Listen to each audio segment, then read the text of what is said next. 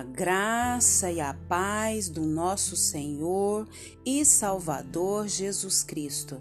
Aqui é Flávia Santos e bora lá para mais uma meditação.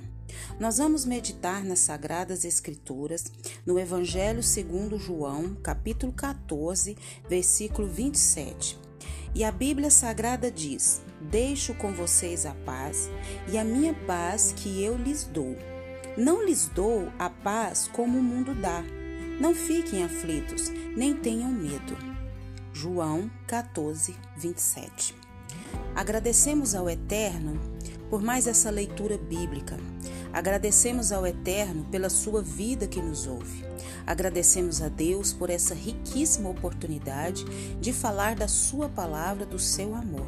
Agradecemos a Deus pelo seu cuidado, pelo seu amor, pelo seu zelo e, acima de tudo, agradecemos a Deus por Ele ter enviado Jesus para nos dar essa paz, essa paz que só Ele pode dar e nós temos a certeza de termos o nosso nome escrito no livro da vida.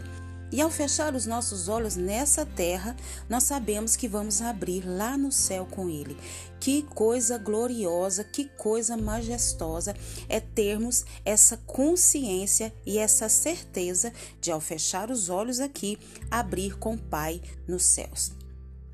Nós nos preparamos para tantas coisas preparamos para um casamento, para uma festa, nos preparamos para receber alguém em casa para um lanche, para um jantar, nos preparamos muitas das vezes até é, para um uma eventualidade, guardamos um dinheirinho para uma eventualidade, para uma urgência e nos preparamos para isso, nos preparamos para aquilo, mas nós precisamos nos preparar, sabe para quê?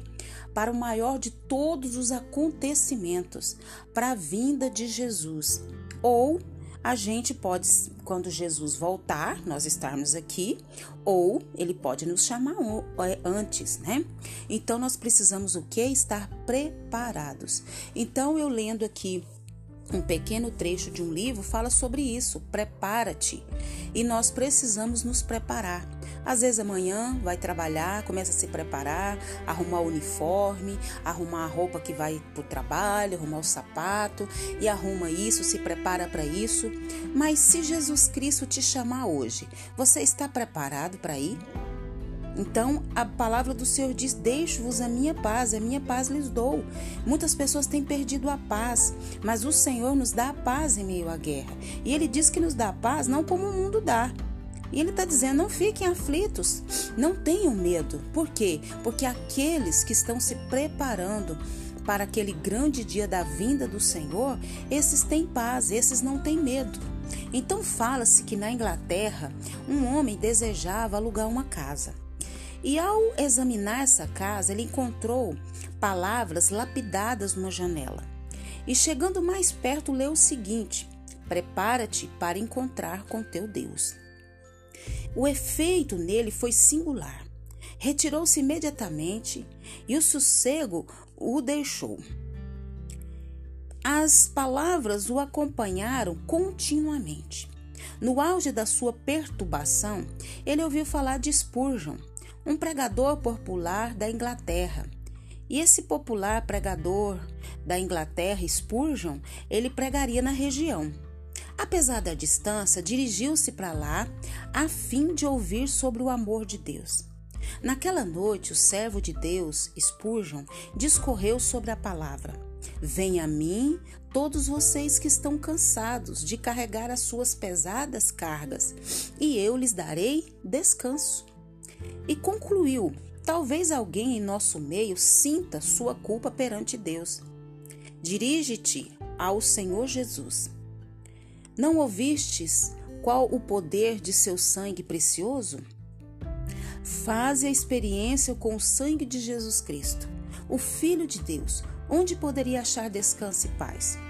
O homem aflito e angustiado resolveu confiar em Jesus Cristo, o Filho de Deus, que, com seu sacrifício, tornou possível ao homem reconciliar-se com o Criador. Você sabia que nós já nascemos inimigos de Deus? A Bíblia diz em Romanos 3,23 que todos pecaram e destituídos estão da glória de Deus. O que significa? Que todo ser humano que nasceu depois de Adão e Eva já nasceu condenado ao inferno. Se a pessoa não fizer nada, já está condenado ao inferno. Porque nós, é, aqueles que não tiveram encontro com Jesus, aqueles que não creram em Deus, não creram no amor de Deus que enviou o seu Filho e que Jesus Cristo veio, é, morreu, padeceu, sofreu, cumpriu o seu propósito, derramou seu sangue, mas ao terceiro dia ressuscitou, se as pessoas não crerem, o único caminho até Deus, a única maneira de deixarmos de sermos inimigos de Deus e voltarmos a sermos amigos de Deus e sermos reconectados a Deus é unicamente através de Jesus e do seu sacrifício.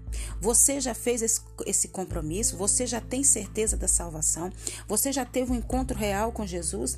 Porque a única maneira de nos reconciliarmos ao Criador é Jesus Cristo. Então, aquele homem, ao fazer isso, ele encontrou paz que lhe faltava. Talvez você precise também fazer como esse homem, que ele encontrou paz quando ele confiou em Jesus Cristo a sua vida. Muitos fogem do desconforto causado pela falta de paz com Deus. Por quê? Porque somos inimigos quando não temos um encontro real com Jesus. Então fica esse, esse desassossego, essa falta de paz. Mas em vez de enfrentar a realidade, tentam amortecer a consciência, mantendo a sua mente ocupada com inúmeras coisas. Fugir da realidade, porém, só torna mais distante a solução do problema. É melhor encarar o desconforto de reconhecer que há falta de paz porque falta comunhão com Deus e fazer alguma coisa a respeito disso do que entrar despreparado na eternidade. Nós precisamos nos reconciliar, nós precisamos voltar a ter a comunhão com Deus, porque senão vamos passar a eternidade no inferno.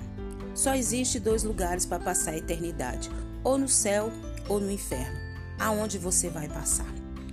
que o Espírito Santo de Deus te conduza, que o Espírito Santo de Deus trabalhe em seu coração, nos nossos corações, e que de fato, como esse homem aqui, nós vamos ter um encontro real com Jesus e ter essa paz, ter essa comunhão com Deus através do sacrifício de Jesus. Que o Espírito Santo de Deus continue falando aos nossos corações.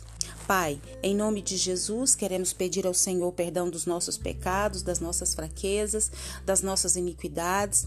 Queremos pedir perdão, Senhor amado, de toda incredulidade, de toda dureza, de tudo aquilo que não vem do Senhor.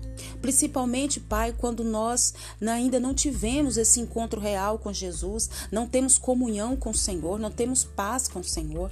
Pai, que se tem alguém que nos ouve nesse momento que ainda não tem essa paz, não tem essa comunhão com o Senhor, Senhor, que o teu Espírito Santo trabalhe, que o teu Espírito Santo venha agir nessa vida.